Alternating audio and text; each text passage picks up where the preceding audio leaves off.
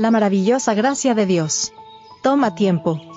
Yo Jehová la guardo, cada momento la regaré, la guardaré de noche y de día, para que nadie la dañe. Isaías 27, verso 3. La mente de un hombre o de una mujer no desciende en forma abrupta de la pureza y la santidad a la depravación, la corrupción y el crimen.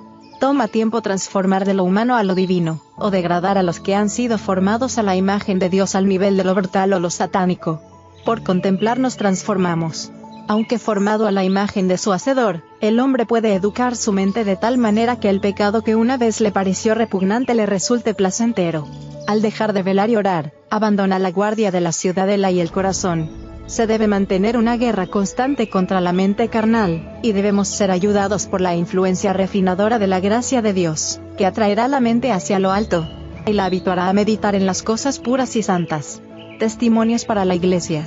Tomo 2 páginas 478 y 479. El carácter no se adquiere por casualidad. No queda determinado por un arranque temperamental, por un paso en la dirección equivocada. Es la repetición del acto lo que lo convierte en hábito, y moldea el carácter para el bien o para el mal. Los caracteres rectos pueden formarse únicamente mediante el esfuerzo perseverante e incansable, utilizando para la gloria de Dios cada talento y capacidad que Él ha dado. Conducción del niño. Página 150. Dios espera que edifiquemos nuestros caracteres de acuerdo con la norma que Él nos ha dado. Debemos colocar ladrillo sobre ladrillo, añadiendo gracia sobre gracia, descubriendo nuestros puntos débiles y corrigiéndolos de acuerdo con la dirección dada. Ibid. Página 151.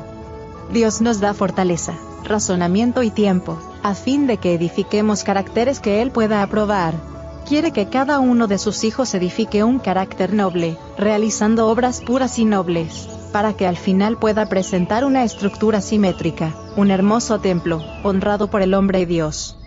El que quiera transformarse en un hermoso edificio para el Señor, debe cultivar cada actitud de su ser. Únicamente empleando debidamente los talentos es posible desarrollar armoniosamente el carácter. Ibid. Página 152.